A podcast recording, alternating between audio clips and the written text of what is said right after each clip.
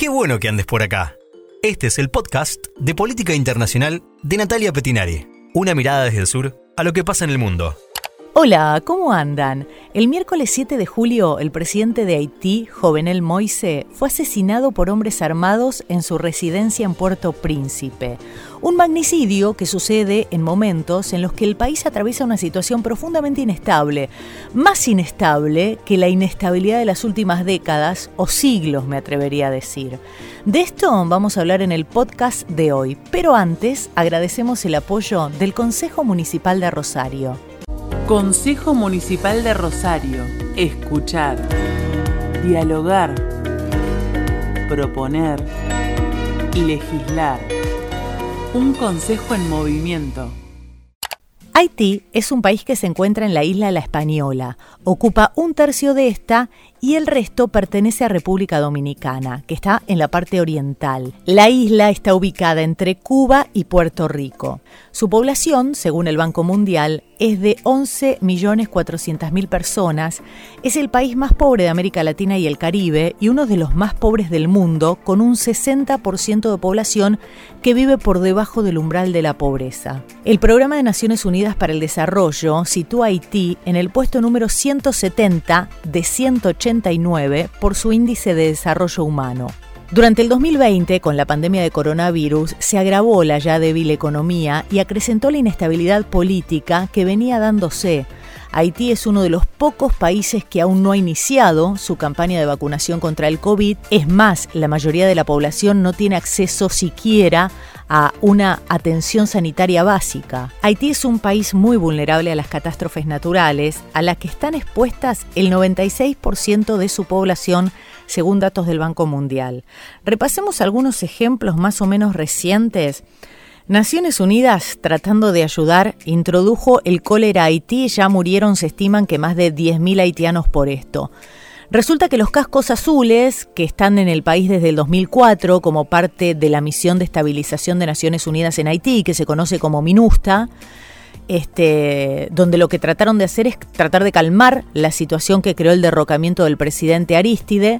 Bueno, el contagio se produjo cuando un contingente de soldados nepalíes que habían recibido entrenamiento en Katmandú, justo en la mitad de un estallido de cólera en la capital de Nepal, llegaron con la enfermedad a la isla. Y a los pocos días, decenas de haitianos que residían en las aldeas próximas al campo habían enfermado. El 12 de enero del 2010, un terremoto de magnitud 7 devastó la capital, Puerto Príncipe y su región, matando a más de 200.000 personas, hiriendo a más de 300.000 y dejando a un millón y medio sin hogar. Gran parte de los miles de millones de ayuda internacional prometida nunca llegaron y los esfuerzos del país por recuperarse se vieron frenados por la inestabilidad política. Debido a este terremoto, y a la ayuda humanitaria que recibieron gracias a este terremoto, se conocieron en el 2018 escándalos por abusos sexuales cometidos por algunos empleados de la ONG británica Oxfam. Resulta que durante las misiones humanitarias de Oxfam desplegadas en el 2010, directivos y responsables de esta organización aprovecharon su posición de poder para organizar orgías con prostitutas locales, hay un informe interno que fue publicado por The Times que reveló que el personal de Oxfam explotó sexualmente a numerosas mujeres en un contexto de extrema necesidad para los haitianos. Después se suma también otro huracán en el 2016, el huracán Matthew, más de 500 muertos y casi 2 mil millones de dólares en daños. Y ahora hablemos de política. Haití tiene una larga historia en dictaduras y golpes de Estado. Estuvo bajo dominio español hasta 1697. 1697. Y después pasó a dominio francés. El país luchó para dejar de ser una de las colonias de esclavos más brutales del mundo, que aportó a Francia grandes riquezas, y lo que empezó como una sublevación de esclavos a principios del siglo XVIII terminó con la sorprendente derrota de las fuerzas de Napoleón en 1803. Aunque parezca increíble, Haití fue la primer república negra y la primer república independiente de América Latina y el Caribe en 1804, tras una revuelta de esclavos dirigida por Toussaint Louverture. Para que tengan una idea, Argentina alcanza la independencia en 1816, más de 10 años después. Bueno, esta fue una gran y enorme victoria, pero le siguió el caos, le siguió el caos que parece no terminar nunca en Haití. Desde su independencia, el país ha experimentado una sucesión de dictaduras intercaladas con algunos cambios democráticos y ocupaciones extranjeras. Pero para no hacerla larga, hablaremos de la historia más reciente, de Papadoc. Papadoc, el país sufrió la dictadura de François Duvalier, conocido como Papa Doc, y luego de su hijo Jean-Claude Duvalier, conocido como Baby Doc. François Duvalier llegó al gobierno en 1957 a través de elecciones democráticas. Duvalier era un doctor tímido, con escasa habilidad oratoria, sin antecedentes políticos, pero la gente lo quería y confiaba en él. Sentían que por primera vez alguien los escuchaba, que los privilegiados que habían ostentado el poder hasta ese momento al fin ahora quedaban relegados. Y así nació el apodo de Papá Doc, Duvalier como figura protectora. Pero Papá Doc muy rápido se olvidó de su origen democrático y no solo se aferró al poder, sino que además acumuló riquezas, riquezas y más riquezas y eliminó opositores. Hace unos años se presentó un ranking de las fortunas más malavidas de los dictadores de todo el mundo y en el sexto puesto se encontraba Jean-Claude Duvalier, Papadoc. Se estima que robó 800 millones de dólares con el terrible agravante de haber sido el mandatario de un país tan pobre como Haití. Durante su dictadura y la de su hijo sometieron a la población a un control total bajo el mando de los escuadrones de la muerte, conocidos como los Tonton Macuts. Los Tonton Macuts fueron ganando poder y autonomía, eran una banda parapolicial que atacaban a pueblos enteros y espantaban a sus habitantes para quedarse con sus pertenencias, bandas que se movían sin ley, protegiendo a los Duvalier y a su dinastía. Por eso se conocen también como los escuadrones de la muerte. Finalmente, Baby Doc, Duvalier hijo, fue expulsado por una revuelta popular en 1986, se exilió en Francia durante 25 años antes de volver a Haití, aunque ustedes no lo crean, lo hizo, volvió, quiso retomar su carrera política, no pudo, pero ese es un tema aparte, y murió, murió en el 2014. En 1990, un sacerdote de una zona pobre, Jean Bertrand Aristide, fue elegido en las primeras elecciones libres, pero lo derroca un golpe militar al año siguiente, 1991, y se exilia. En 1996, uno de sus familiares, René Preval, asumió la presidencia. Aristide vuelve a tomar el cargo de presidente en el año 2001, exactamente 10 años después, bajo presión estadounidense, francesa y canadiense, pero tuvo que dimitir y exiliarse nuevamente en el 2004 tras una insurrección armada y una revuelta popular. Durante dos años el país estuvo bajo el control de la ONU, de la Organización de Naciones Unidas, que desplegó 9.500 cascos azules y policías internacionales. En el 2006, René Preval, el familiar de Aristide, retoma el poder y es el único dirigente haitiano que completó dos mandatos, los dos que permite la Constitución. En el 2011, Miller Martelly asume la presidencia Martelly surgió en Haití un poco como Donald Trump en Estados Unidos, salvando las distintas realidades, por supuesto, ¿no? Pero Martelly era carismático, se presentaba con un discurso antisistema, con grandes promesas, venía del mundo de la música, era un cantante con éxito y parecía ser una especie de burla al mundo político y hasta al sentido común. Y de esta manera llegó a ser presidente de Haití. Pero este aquí que una vez en el poder, el nuevo presidente que prometió hacer una revolución basada en las 5E, educación, energía, empleo, Estado de Derecho y medio ambiente, no empezó ni por el principio. Hoy el balance es raquítico. Empezó insultando a todo el mundo, actuó de manera soberbia, hablaba públicamente del tamaño de su pene, llamaba maricas a sus adversarios. Es Martelli quien restaura en el 2015 las Fuerzas Armadas en Haití.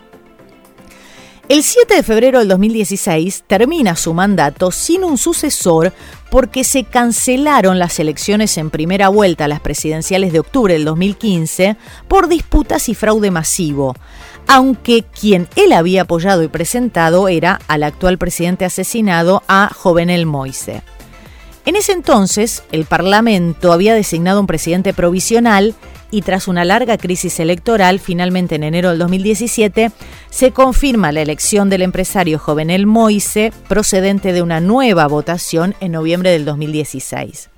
¿Quién era Jovenel Moise, este señor que fue introducido al mundo político por el expresidente Martelli? Bueno, Moise había nacido en Trou du Nord, en el noreste del país, en 1968. Se crió en el seno de una familia modesta en la que su madre trabajaba como costurera y comerciante y su padre trataba de llegar a fin de mes como agricultor y mecánico. Cuando el pequeño Jovenel tenía seis años, la familia se traslada a Puerto Príncipe, a la capital, ahí continuó sus estudios, después ingresó a la Facultad de Ciencias de la Educación en la capital, y cuando termina sus estudios, en 1996, Jovenel Moise se muda a la comuna de Port-de-Pax, en el departamento noroeste, donde comenzó un proyecto agrícola para producir bananas orgánicas. Más de una década después, en el 2012, el empresario creó la empresa Agritrans, con sede en la primera zona franca agrícola del país y con una plantación de alrededor de mil hectáreas. Sus productos agrícolas se exportaban a distintos países europeos, principalmente Alemania. Moise era un total desconocido en la primavera del 2015 cuando el expresidente Michel Martelly lo nominó como candidato a la presidencia. Y además contaba con cero experiencia política. De acuerdo con la oposición haitiana, el mandato de cinco años de Moise debería haber terminado el 7 de febrero del 2021 cinco años después de la dimisión de Martelli. Sin embargo, Moise alegaba que le quedaba un año más en el puesto ya que asumió la presidencia el 7 de febrero del 2017. La demora de un año se debió a las acusaciones de fraude electoral que finalmente lograron que se anulara el resultado de las elecciones del 2015 y se organizaran nuevas elecciones en las que él obtuvo la mayoría de los votos. El 7 de febrero del 2021, el día en que sus oponentes consideraban que su mandato debía haber terminado, Moise informó que se había frustrado un golpe de Estado para derrocar a su gobierno y para asesinarlo. Pero hacía un año, en enero del 2020, que Jovenel Moise había disuelto el Parlamento y empezó a gobernar por decreto. Las elecciones para un nuevo Parlamento deberían realizarse en octubre del 2021, es decir, un mes después de las presidenciales en septiembre de este año, en las que Moise no podía ser reelecto. A esto se suma que para ese mismo día el ahora fallecido mandatario había convocado un referendo para una nueva constitución aunque él decía que era para modernizar la Carta Magna, sus críticos lo que sospechan es que él quería eliminar el artículo que le impedía ser reelecto. ¿Que cómo fue su presidencia? Bueno, en resumen, una vez que Moise fue investido presidente en el 2017, rápidamente se convirtió en objetivo de la ira popular, alimentada en particular por el aumento de los precios y luego por la escasez de combustible, y desde su toma de posesión en febrero del 2017, Moise se enfrenta al rechazo de la oposición que no reconoce su victoria. En 2018, el aumento de los precios del combustible provocó tres días de disturbios. En mayo del 2019, el Tribunal de Cuentas lo acusó de malversación de fondos antes de asumir el cargo. Entre agosto y diciembre, cerca del 70% de las escuelas estuvieron cerradas debido a manifestaciones en las cuales hubo decenas de muertos, barricadas y recrudecimiento de la actuación de las bandas armadas, de acuerdo con UNICEF y UNESCO. Aunque la justicia decretó que su mandato terminaba el 7 de febrero del 2021, ese día Moise denunció que la oposición, con el apoyo de jueces, tramaban un golpe de Estado. Moise siguió en el poder alegando que le quedaba un año, ya que había sido elegido en unas elecciones anuladas por fraude y luego reelegido un año después. El tema de fondo es que Haití atraviesa una honda crisis de seguridad que se ha agravado en especial desde comienzos de junio por luchas territoriales entre bandas armadas que se disputan el control de los barrios más pobres de Puerto Príncipe. Las bandas armadas controlan las calles y han llegado a secuestrar incluso a estudiantes y pastores de iglesias en medio de sus servicios.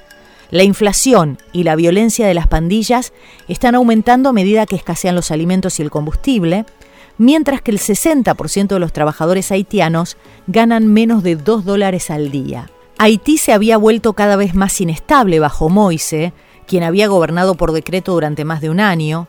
Moise había enfrentado grandes protestas en los últimos meses que se tornaron violentas cuando los líderes de la oposición y sus partidarios rechazaron sus planes de realizar un referéndum constitucional con propuestas que fortalecerían su presidencia. Esta fue la situación y el contexto en el que se produjo el magnicidio. El miércoles 7 de julio del 2021, el presidente de Haití, Jovenel Moise, fue asesinado por hombres armados en su residencia en Puerto Príncipe. Recibió 12 impactos de bala. Se sabe que quienes lo asesinaron eran mercenarios profesionales que se hicieron pasar por agentes de la DEA.